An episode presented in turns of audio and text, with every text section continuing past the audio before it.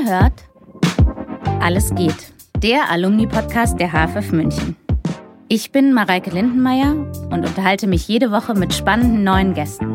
Alle sind AbsolventInnen der Münchner Filmhochschule. Wir reden über alles. Die Zeit nach dem Studium, Höhen und Tiefen, Kochrezepte, Hochbeete und Gedichte. Schön, dass ihr uns zuhört. Viel Vergnügen mit der neuen Folge. Herzlich willkommen zu einer ganz neuen Folge von Alles geht, dem Alumni-Podcast der HFF München. Mein wunderbarer Gast heute ist Anne Kessel, Absolventin der Abteilung Drehbuch. Hallo Anne. Hallo Mareike, vielen herzlichen Dank für die Einladung. Vielen Dank, dass du da bist. Ich freue mich sehr. Sehr gerne. Ähm, ich habe Angst, dass ich viel lachen muss, aber ich. Ich auch. Genau. Aber wir ziehen hab- das jetzt durch. Wir ziehen es durch. Ich habe auch diesen romantischen ersten Satz für dich, den ich dir schon kurz angeteasert habe, nämlich, dass uns eine tiefe Freundschaft über zwei konkurrierende Fußballvereine verbindet. Wir haben gesagt, dass wir nicht viel mehr darüber sprechen, weil mein meine- Herz noch wund ist. genau Ja. und ähm, das müssen jetzt alle raten, um welche Das Fußballmannschaften es sich da. Nein. zu erraten. Und du hast darüber nämlich ein ein äh, Drehbuch geschrieben auch. Volltreffer hieß es, ne? Korrekt. Und das behandelte auch schon dieses alte, jetzt sage ich es einmal, ich sage Gelb gegen Rot, Rot gegen Gelb. Ähm, es als alte, tiefe, treue BVB-Frau Ja. bist du nach München zum Studieren gekommen. Wie war das? Ähm, du bist die Erste, die diesen Kausalzusammenhang herstellt, ehrlich gesagt. Ich bin ja zum Studieren nach München gekommen, weil die HFF München mich genommen hat. Und dann muss man da auch als Borussin einfach durch. Ne? Also, dann sage ich natürlich diesen Studienplatz nicht ab. Aber ähm, ja, ich habe das schon gemerkt. Ähm, ich habe an ähm, fast allen meinen Jacken habe ich am, am Kragen so einen Pin, so einen BVB Borussia Dortmund Pin. Und ähm, da gab es in der U-Bahn oder gibt es immer wieder in der U-Bahn häufiger so Situationen, wo man sitzt oder steht und ähm, man ahnt nichts Böses und auf einmal der mir gegenüber sitzende Mann sagte dann einfach ganz abrupt, nimm den Pin ab. Also in so einem tiefen Bayerisch, was ich jetzt auch auf gar keinen Fall nachmachen kann. Nimm den Pin ab. Und dann ist man erst erschrocken und dann der Mann neben mir nahm die Zeitung runter und sagte nur, der Pin bleibt dran. Und das fand ich wirklich, äh, hätte ich nie gedacht. Das sind so Erlebnisse, die ich als Borussin in München habe. Siehst du, das ist, weil München einfach eine Weltstadt mit Herz offen, selbst für Borussen. Genau. Nein, wir haben gesagt, wir machen das, wir vertiefen das nicht. Aber Volltreffer war dann sozusagen ein Drehbuch, das ja dein Herz, also du konntest schreiben, was dich bewegt. Und es gibt auch ein Happy End. Es gibt auch ein Happy End, ja. Also der Borusse und, ähm, sorry, so war es auch im Pressetext, die FC Bayern Tussi finden tatsächlich zusammen. Es ist eine Rom-Com, eine romantische Komödie und es gibt ein Happy End. Und das wünschen wir uns doch eigentlich auch im echten Leben alle. Auf jeden Fall. Ich finde, wir beide sind auch ein Stück Happy End, Auf oder? jeden Fall. Insofern ist es. Ich finde, du bist irrsinnig breit aufgestellt. Also du schreibst ja gar nicht nur Drehbücher, sondern du hast jetzt auch schon einen Kriminalroman geschrieben. Du hast Hörspiele, ein Hörspiel geschrieben. Du hast ein Theaterstück geschrieben. Also du machst, bist, kannst alles. Ich habe versucht rauszufinden, ob es ein Thema gibt, ein wiederkehrendes oder ein bestimmtes Interesse. Ich habe jetzt mal versucht, Anne Bonny oder Anne Bonny, ja, eine Piratin aus dem 17., 18. Jahrhundert, Mhm. die mit einer Frau zusammen in echt in der Geschichte die Welt unsicher gemacht hat, ist deine Hörspielvorlage. Mhm. Hast du dir das ausgedacht? Hat der WDR gesagt, schreib das? Ähm, also im Endeffekt hat der WDR dann gesagt, schreib das, aber die Geschichte geht ein bisschen länger zurück. Anne Bonny hat es also wirklich gegeben und auch Mary Read, die habe ich mir in dem Sinne nicht ausgedacht. Da habe ich sehr lange, sehr intensiv recherchiert, weil mich diese Geschichte so fasziniert hat und ich die Geschichte unbedingt erzählen wollte. Und das ist lange her. Ich glaube, 2014 habe ich mit dieser Geschichte angefangen. Und damals war es natürlich, wie alle Filmhochschüler, muss es immer die große Kinoleinwand sein. Wir wollten früher immer alle Kino machen. Und dann habe ich das als 90 Minuten fürs Kino entwickelt und ähm, war damit auch bei Produzenten und habe diesen Stoff vorgestellt und habe den mit Herzblut gepitcht. Und das ist ja auch eine tolle Geschichte. Haben eigentlich auch alle erkannt. Nur dann kam halt, ich erzähle die Anekdote immer wieder gerne, weil sie so bezeichnend ist, dann kam von einem Produzenten halt die Frage, könnte das auch alles an Land spielen? ja, genau. Das ist ähm, bei einem Piratenstoff halt irgendwie unsexy.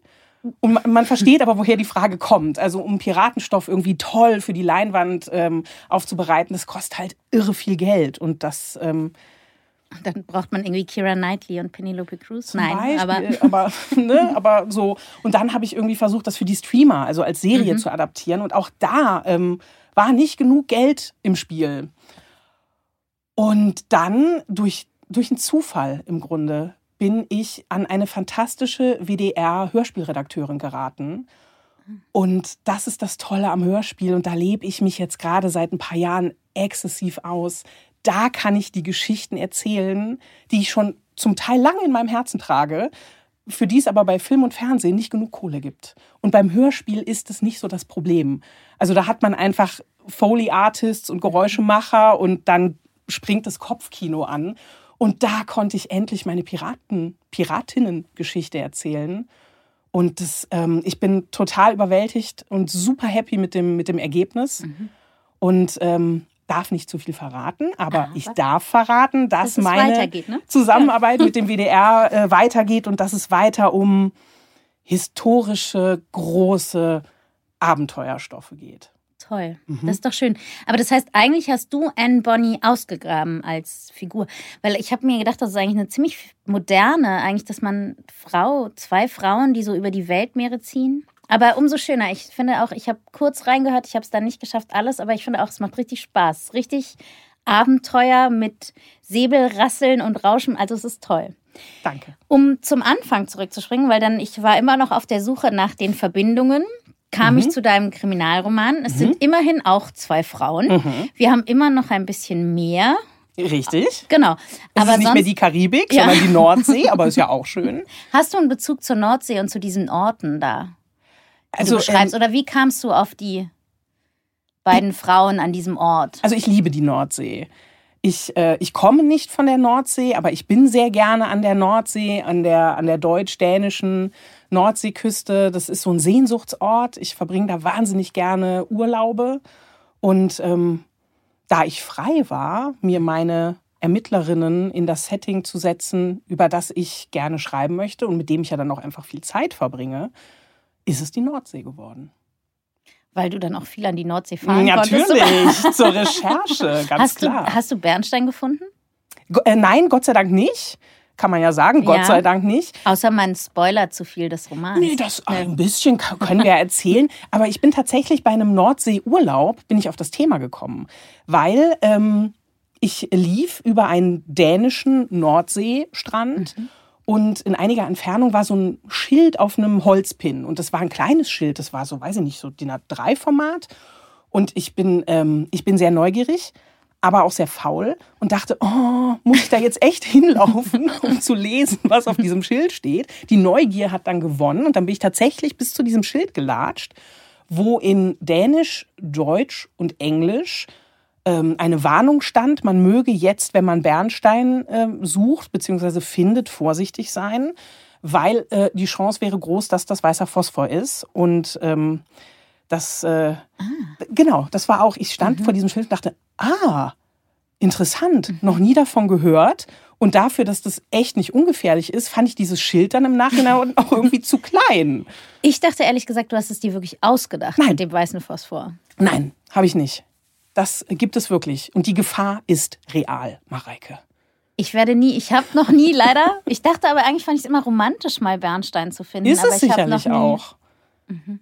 Aber das ist, also, wenn ich einen Tipp geben darf, es geht ja einfach nur darum, dass man den nicht, also den vermeintlichen Bernstein nicht einfach in die Hosentasche steckt, weil sobald ähm, der sich erwärmt, also auf Körper-Hosentaschentemperatur, wenn es weißer Phosphor ist, entzündet er sich selbst. Und das gibt ganz schreckliche Verbrennungen. Also der verbrennt mit bis zu 1300 Grad Celsius. Das ist wahnsinnig heiß. Und ähm, wenn man aber weiter Bernstein sammeln möchte und auf Nummer sicher geht, nimmt man einfach die Bernsteinklumpen und tut die in eine kleine Metalldose Mit Eis. mit Eis oder auch ohne und stellt die einfach mal einen Tag irgendwie äh, draußen hin und guckt mal, was einen Tag lang passiert. Und wenn sich da nichts äh, selbst entzündet, ist es Bernstein. Aber also woher kommt der weiße Phosphor? Das ähm, sind sogenannte militärische Altlasten. Die gibt es in der Nord- und in der Ostsee. Ich versuche das jetzt kurz äh, zu beantworten, ja. diese Frage, aber im Grunde sind es ähm, Überbleibsel aus dem Zweiten Weltkrieg. Also entweder Blindgänger, die zu früh, das klingt jetzt so brutal, die zu früh abgeworfen wurden, bevor mhm. man die Küste erreicht hat.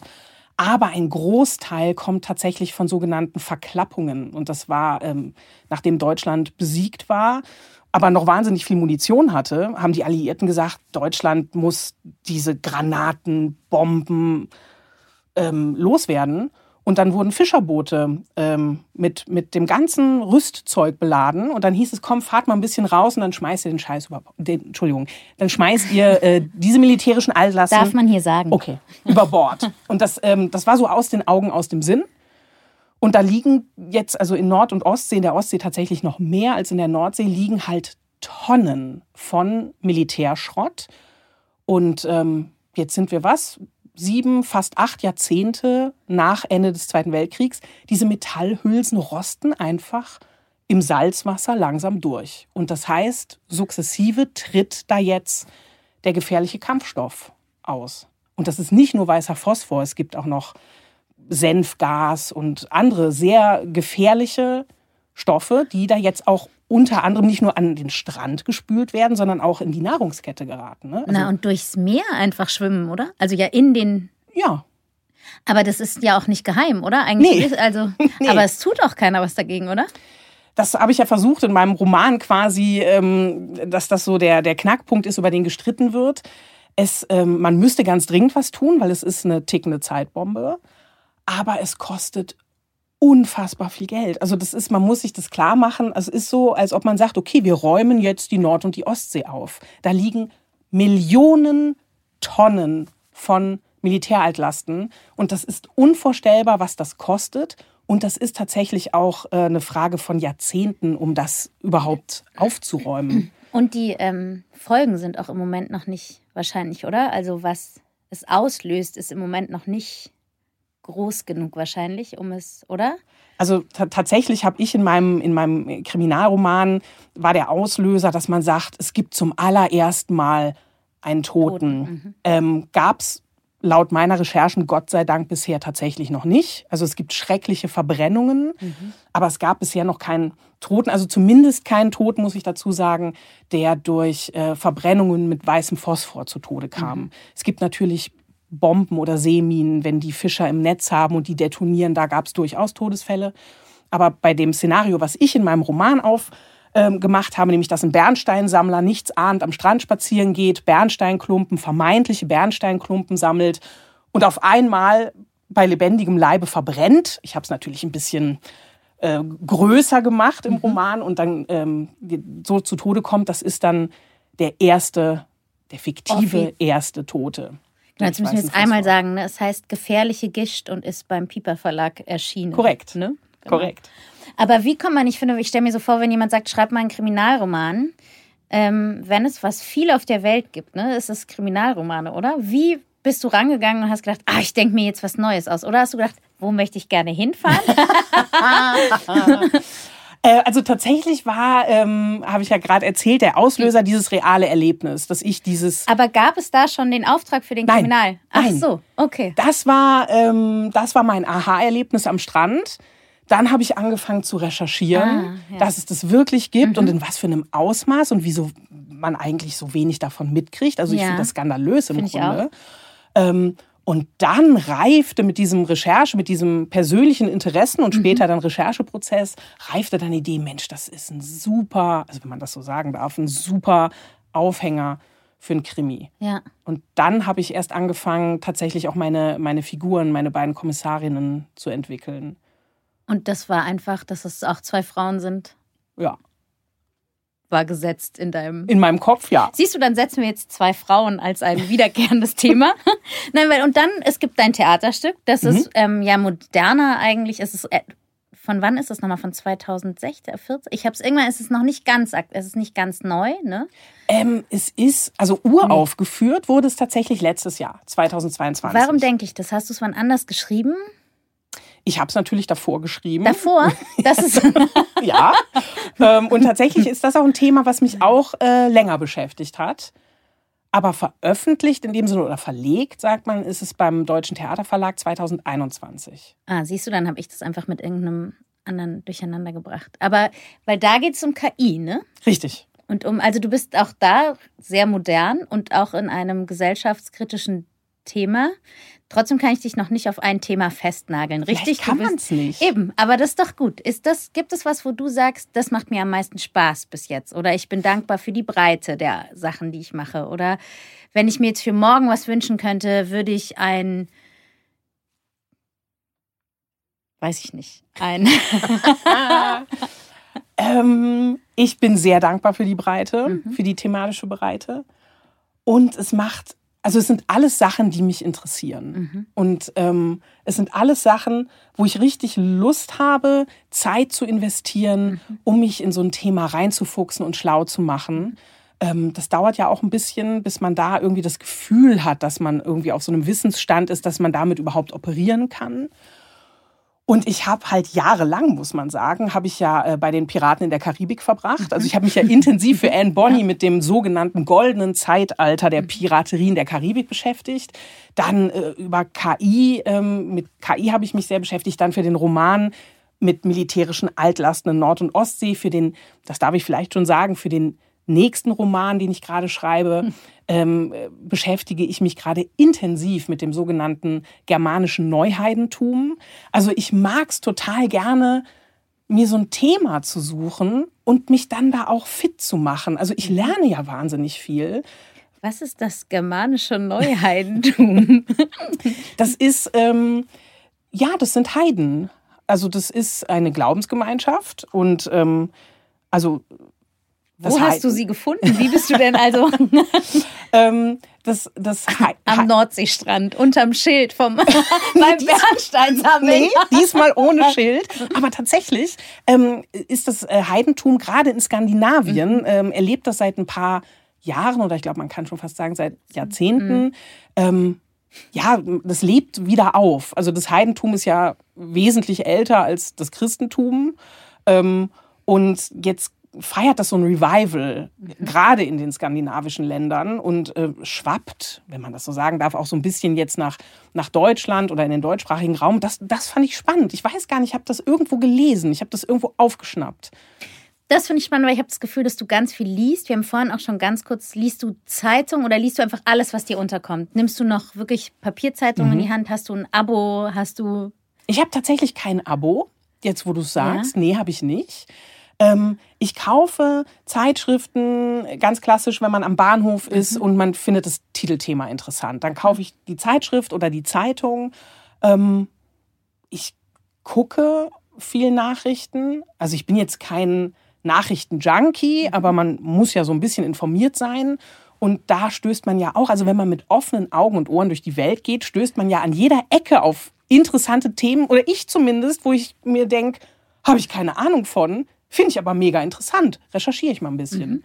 Und so findet man ab und zu was. Ich mag gerne, weil du vorhin erzählt hast, du hast gerade gelesen, diese Geheimagenten auf dem Lago Maggiore. Ja. Weißt du, ich habe gestern in der Zeitung gelesen, dass es in München vielleicht bald Pumuckelampeln gibt. Also Siehst du, das habe ich noch nicht gelesen. ja, aber jetzt ist die Frage, aus welchem Stoff kann man mehr aus machen? Beiden, also aus beiden, aber ganz unterschiedliche Genre, würde ich mal sagen. Aber beides top interessante Neuigkeiten. Also, aber man muss, ich merke, du hast auf jeden Fall einen anderen Fokus als ich im kann sein. Was habe ich gelesen? Du hast mir eine Frage schon ein bisschen geklaut, weil du gesagt hast, die Nordsee ist ein Sehnsuchtsort, weil ich habe auf deiner Internetseite steht, ähm, wohnt und lebt in München, arbeitet von überall Richtig. oder so ähnlich. Und dann habe ich mich eben gefragt, wo du, wenn du am liebsten dein, an deinem Lieblingsarbeitsort bist. Aber das hast du jetzt wahrscheinlich schon mit der Nordsee beantwortet, oder? Also wenn ich da bin, klar, habe ich den Laptop am Start. Und, Und dann sitzt du im Strandkorb mit dem Laptop und. nee. nee, nee. Also am Strand äh, gehe ich spazieren oder Mhm. sammel Bernstein. Nein, das ist gelogen. Ich sammle keinen Bernstein. Ähm, nee, und schreiben tut man dann irgendwie im, im Ferienapartment, im Ferienhaus am Küchentisch. Und bist du eher so ein Ich allein zu Hause oder ich muss ganz viel mit Leuten reden und nochmal. Oder ich rede erst und gehe dann allein nach Hause oder ist es gut, wenn ich immer mal wieder. Also wer mich, wer mich kennt, weiß, ich bin total gern für mich und ich kann auch sehr gut alleine sein. Und Du magst keine Menschen. Nein, das, die Aussage finde ich zu hart. Aber ich komme wahnsinnig gut mit mir selbst klar. Und ähm, äh, aber zum Recherchieren brauche ich natürlich andere Menschen. Also ich lese wahnsinnig viel zu einem Thema, aber es macht so einen großen Unterschied, ob man sich irgendwie Sachen nur anliest oder ob man halt mal mit jemandem telefoniert oder sich mit jemandem trifft, der halt Ahnung von was hat. Also entweder von militärischen Altlasten in Nord- und Ostsee oder der Heide ist, praktizierender Heide oder ähm, Ich kenne wirklich niemanden, der praktizierende Heide ist. in meinem. Freundes- und Bekanntenkreis, ich auch nicht. Aber natürlich habe ich jetzt. Jetzt. im Zuge meiner Recherche Kontakt aufgenommen. Aber gibt es wirklich in Deutschland Gemeinden, oder die heißen ja dann bestimmt nicht Gemeinde, sondern Mhm. Gruppierungen, die auch Versammlungsorte haben? Oder treffen die sich wirklich auch im Wald? Jetzt so ganz naiv gefragt. Oh, ich will jetzt ähm, so, nichts okay. Falsches sagen. Nee, weil, ähm, also ähm, ich, äh, ich weiß es nicht ganz. Also ich weiß, es gibt im deutschsprachigen Raum, gibt es den Eldering e.V. Das ist die größte Vereinigung deutschsprachiger Heiden. Und die sind auf gewisse Standorte, nenne ich es mal, oder, oder ähm, ja, auf gewisse Standorte gibt es Gruppierungen. Und ähm, ich freue mich sehr, ähm, ich weiß nicht, wann diese Folge hier ausgestrahlt wird, aber man kann ja sagen, es ist heute Anfang Juni und in drei Wochen ist Mitsommer. Ja. Und ähm, ich freue mich sehr, dass ich ähm, bei dem großen Mitsommerblot, so nennen die Heiden ihre Opferzeremonien, kann man es, glaube ich, nennen, dass ich da dabei sein darf. Und da freue ich mich wahnsinnig drauf, weil das ist auch keine Selbstverständlichkeit. Also wenn man auch irgendwie sagt, ich bin Autorin und ich möchte mir das von außen, ich komme von außen und ich möchte aber mir das angucken, wie ihr das macht, ich möchte euch verstehen. Das ist keine Selbstverständlichkeit, dass man da mit offenen Armen empfangen wird. Und so empfangen die mich gerade. Und das ist ähm, ganz toll. Ich fühle mich da sehr willkommen. Und ich bin sehr gespannt auf diese Mitsommerfeier, die ich erleben darf. Ich hätte eigentlich auf jeden Fall danach mit dir reden sollen, natürlich. Das können wir sehr gerne ja dann nochmal machen. Ich glaube, da gibt es auf jeden Fall Potenzial. In meiner Vorstellung passieren da wilde Dinge. Aber Ich ähm, weiß es nicht, ich werde es erleben. Aber ich glaube, um den Zahn vielleicht mal zu ziehen, äh, die Heiden oder das Heidentum hat vielleicht ein schlechteres Image, als, ähm, als es angebracht wäre. Aber ich verbinde, wenn ich mich da jetzt nicht ganz doll täusche, mit dem Heidentum immerhin den Osterhasen und auch, dass wir unseren Weihnachtsbaum schmücken. Eigentlich. Ja, das hat das Christentum, diese heidnischen Bräuche hat das Christentum Einfach- sich ja dann schwuppdiwupp vereinnahmt und zu eigen gemacht. Äh, das stimmt. Aber natürlich verbindet man. Man ähm, verbindet auch ein bisschen nackt ums Lagerfeuer tanzen. Also, aber Ja. das ist natürlich auch wahnsinnig engstirnig gedacht von mir bestimmt. Ja, nee, das sind einfach so Klischees, ne? Oder auch irgendwie, ähm, wenn wir über Runen sprechen. Oder äh, eine ne sehr gute Freundin, die ich sehr schätze, als ich dir erzählt habe, womit ich mich jetzt beschäftige, ähm, war sofort ganz entsetzt, kam es, so- platzte es so aus ihr raus, oh Gott, das sind doch alles Neonazis, oder? Also man verbindet natürlich auch irgendwie diese Runen und ähm, Achso, zur da habe ich, ja, okay. Zeit des Nationalsozialismus wurden ja viele heidnische Bräuche oder Zeichen, Schlagwörter, so, ne? Zeichen, Ja. Symbole auch dann missbraucht. Ähm, ich glaube schon, dass die da einfach bis heute sehr drunter leiden und dass das mit dem Kern dieser Religion oder vielleicht ist es auch eine Form von Lebenseinstellung Mhm. wenig zu tun hat. Ähm, ja, und um das rauszufinden, Gehst ähm, gehe ich dahin. Okay, wir müssen nach Mitsommer. Ich bin gespannt, ob sich, ich muss dich auf jeden Fall wiedersehen. Oh ja, nach- sehr gerne. Aber ich finde auch spannend daran, dass Leute wirklich, habe ich das Gefühl, sich wieder zurückbesinnen so ein bisschen, dass Leute zurück in Glaubensgemeinschaften Mhm. gehen und auch, also ich meine, die Kirche sagt nach wie vor, glaube ich, schwierig und verliert viele. Mhm. Ähm, aber ich habe das Gefühl, es gibt viele Bewegungen, wo jetzt Leute so neue Gruppierungen und Sinn suchen und Lebens. Ich habe gesehen, du würdest eigentlich gerne einen Schluck trinken, deswegen versuche ich gerade ganz lange zu reden, ah, damit du einen Schluck okay, trinken kannst. Es, ah, ja. zischt die Apfelschorle. vielen Dank. Genau, weil dann würde ich auch von den Glaubensgemeinschaften, ich finde, einen Satz muss ich noch sagen, weil wir schon darüber gesprochen haben, dass es einen, so, insofern einen katholischen Brauch an dieser Hochschule gibt, dass es viele ehemalige Ministranten und Ministrantinnen hier gibt. Ja. Und das hast du auch gemacht. Ja. Das finde ich irre toll, weil das ist so weit weg von mir und meiner Realität. Ich kann mir das gar nicht vorstellen. Erzähl kurz, wie das ist, wenn man so, man ist zehn Jahre alt und läuft mit einem Weihrauch ja, nicht nur, aber auch. Äh, nur, man läuft nur, nur mit dem nur Weihrauch, mit so einem Weihrauch durch die Kirche. Nee, nee, ähm, da, gibt es noch andere Jobs, äh, die da mhm. vergeben werden. Ähm, ja klar, also im Gottesdienst ähm, mhm. dient man als Ministrant. Ist jetzt aber bei mir, muss ich auch sagen, ist auch echt schon lange her. Ne? Gehst also du nicht mehr in die Kirche? Also als Ministrantin seit, äh, glaube ich, jetzt mal drei Jahrzehnten nicht mehr. Also den Job habe ich dann ähm, in meiner frühen Jugend gemacht, aber den mache ich schon lange nicht mehr. Und ähm, also in die Kirche, ich bin niemand, der da jeden Sonntag hingeht. Mhm. Nee, der ehrlich, also ehrlich muss ich sagen, also an, an den hohen Feiertagen. Ja, so. Ist doch schön. Was verbindest du, wenn du so an die Hochschule denkst, ja? Wenn du so zurückdenkst, was wären so die ersten Schlagwörter oder Anekdoten, die dir einfallen oder das, was dich.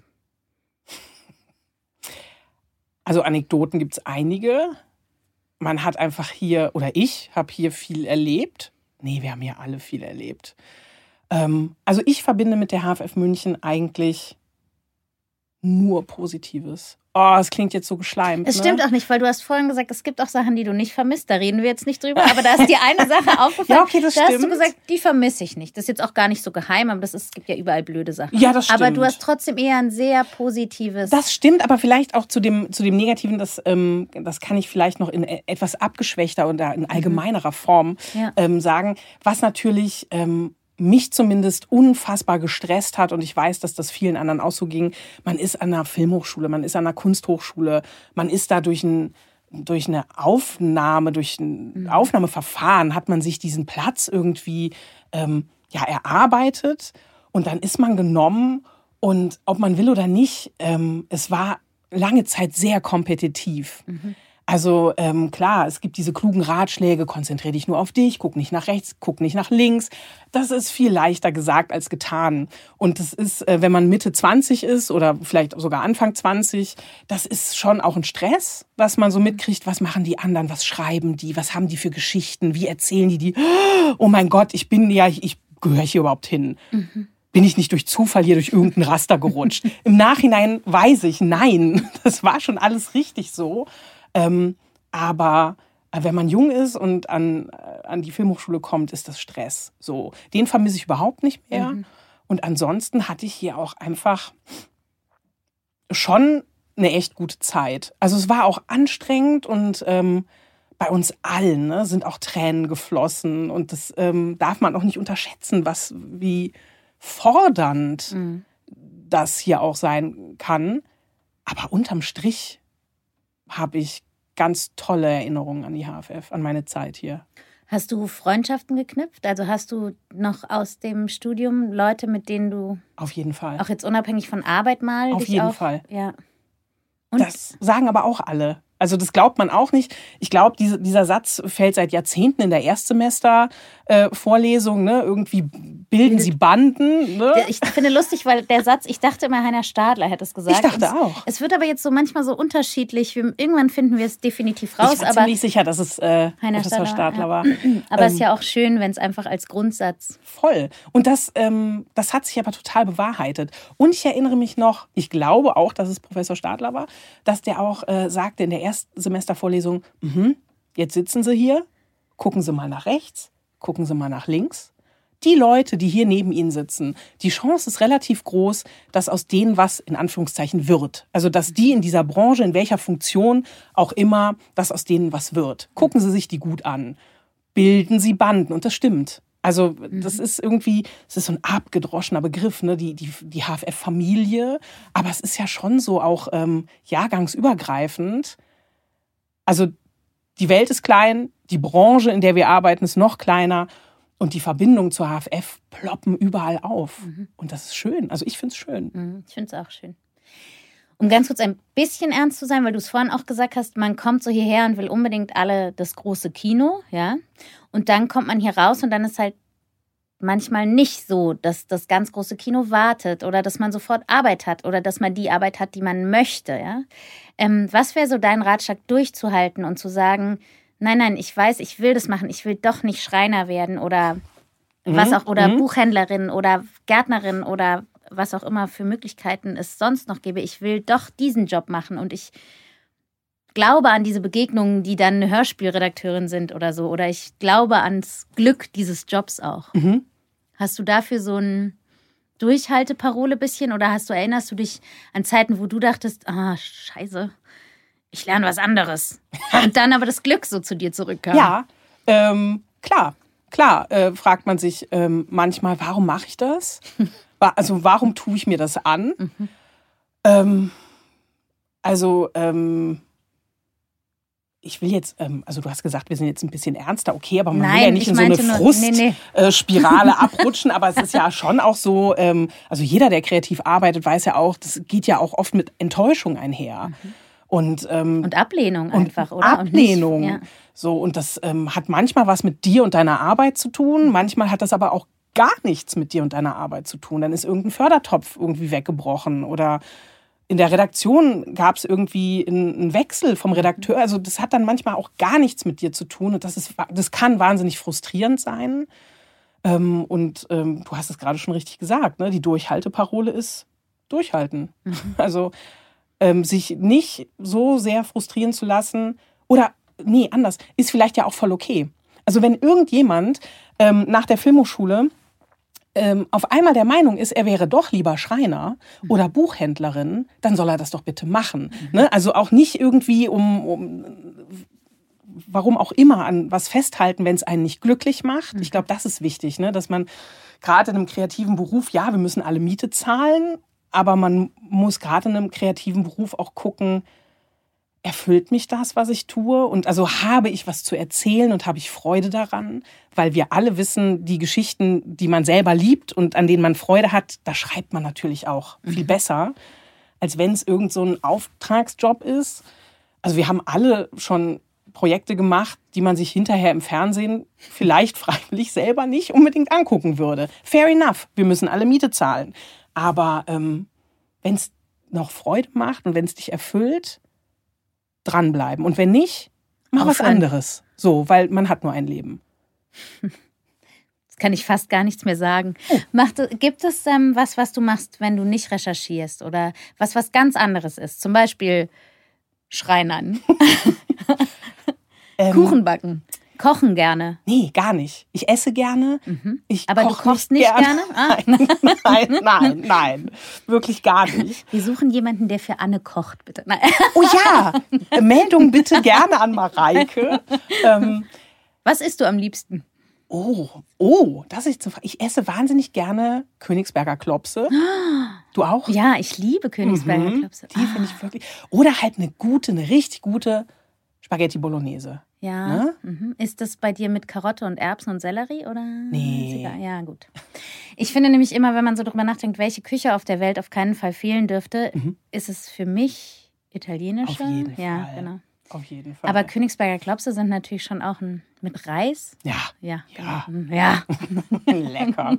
ähm, um auf deine Frage zurückzukommen, ähm, habe ich, jetzt überlege ich gerade, habe ich so ein krasses Hobby, was nichts mit meinem Nee, Beruf zu tun aber alle hat? denken immer, es Nee. ist so ein krasses Hobby. Ich habe zum Beispiel manchmal, tut mir total gut, das ist albern, aber Perlen aufzufädeln. Und zwar ganz kleine, wo man so ganz konzentriert und Okay. aber auch den Kopf ausschalten und dann muss man so diese kleinen Glasperlen, die man so. Du schaust Mach- mich an, nee, als wäre ich ich versuch- total verrückt. Nein, überhaupt nicht. Nein. Nein, aber dass man sowas macht, wo man sozusagen, ich meine jetzt gar nicht, dass man der beste Skifahrer der Welt oder dass man eigentlich einen Sekretär bauen kann oder ein Buch schreibt. das mache ich. Das mache ich. Nein, sondern dass man halt sowas macht. Nee, also ich überlege gerade, das ist, ähm, ich weiß auch gerade gar nicht, ob das traurig ist, dass ich sage, ich habe ähm, ich habe mein Hobby zum Beruf gemacht. Nein, das ist Und doch ich lese gerne, ich recherchiere gerne, ich schreibe gerne. Ähm, Hörst du Radio? Weil ich finde zum Beispiel aus Radio kann man, ich habe so viele Sachen aus dem Radio gelernt auch. nee, Radio höre ich tatsächlich nicht. Ähm, ich habe früher, als ich noch ein Auto hatte, war das ganz klassisch, wenn ich Auto gefahren bin, habe ich Radio gehört. Jetzt habe ich schon äh, des Längeren kein Auto mehr. Seitdem höre ich kein Radio mehr, aber Podcasts höre ich sehr viel. Podcast. Ja. Guck mal, wir sind schon fast, wir haben diese große Oh Stoppuhr, ja. Time flies when you're having fun. Aber noch so ganz bisschen. Okay. Weil, wenn du jetzt nochmal anfangen würdest, das ist eigentlich fast immer meine Abschlussfrage, um zu sagen, man geht jetzt nochmal ins Studium, hier an der Hochschule, in diesem großen Gebäude, mit dem Wunsch, das große Kino zu machen. Und man fängt im Oktober an und trifft 49 andere Menschen. Was würdest du denen mit auf den Weg geben? zumindest zu versuchen, sich diesem Wettbewerbsdenken zu entziehen. Ich weiß, es ist leichter gesagt als getan. Ähm, aber auch, also sich auf sich selbst zu besinnen. Keiner, behaupte ich jetzt, keiner wird hier genommen durch Zufall oder durch Glück oder weil er durch irgendein Raster gefallen ist. Also jeder, der hier einen Platz bekommt, ist hier völlig zurecht Und ist gewollt. und ist gewollt. Und das muss man aber irgendwie, das muss man als, ähm, als junges Ego auch, ähm, das muss man annehmen. Ne? Man ist hier, man ist hier nicht Aber auch nicht zu Zufall. doll. Nicht zu doll. Es gibt ja auch immer, ne? Wir nennen keine Namen, aber es gibt ja auch immer ein paar, die schon immer breitbeinig durchs Leben liefen. Die meine ich nicht. Ich meine eher diese, diese Zauderer und Zweifler. Und ihr seid hier alle völlig am richtigen Platz und nicht durch Zufall. Und dann ähm, versucht eure Stimme zu finden. Das klingt jetzt auch so abgedroschen, aber ne, was will man eigentlich erzählen? Also welche Themen interessieren einen und wie erzählt man die? Also dass man seinen eigenen Stil findet, seine eigene Stimme. Ja, und halt, also solange es einen glücklich macht, dranbleiben. So, jetzt. Hm. Mehr kann ich irgendwie dazu nicht sagen, ne? Außer, ähm, ich danke dir irrsinnig, dass du hier warst. Es war viel zu, viel zu schnell irgendwie. Ich bin stolz auf uns, dass wir, wir hatten kurz Sorge, dass wir nur lachen. Ja, finde ich, haben wir, haben wir kaum. Wir haben es gut, wir waren sehr seriös. Wir arbeiten an einer Fernsehshow, an einer gemeinsamen. Mhm. Das wäre so toll. Das da werden so tagesaktuelle Themen verhandelt, wie der Lago Maggiore und Pumuckelampeln. Love it. Und auch ein bisschen Kriminalfälle. Gerne. Okay, also wir haben Zukunftspläne Mhm. und wir glauben an die Studierenden der nächsten Generation. Auf jeden Fall. Sind gespannt auf deinen neuen Roman. Danke. Pass auf dich auf beim Opfern. Ja, Und, ähm, mach ich. Bis bald und danke für deine Zeit. Vielen herzlichen Dank. Es war wundervoll. Dankeschön. Auf Wiederhören. Tschüss. Das war Alles geht für diese Woche. Ich bedanke mich sehr für die Unterstützung, natürlich bei der HFF München und beim Freundeskreis. Die Shownotes und alle Infos zu jeder Folge findest du auf der Webseite zum Podcast. Wenn dir gefällt, was wir hier machen, freue ich mich sehr über Sterne, Likes, Herzen und Weiterempfehlungen. Ansonsten lass uns gerne einen Kommentar oder Feedback da. Bis nächste Woche bei Alles geht.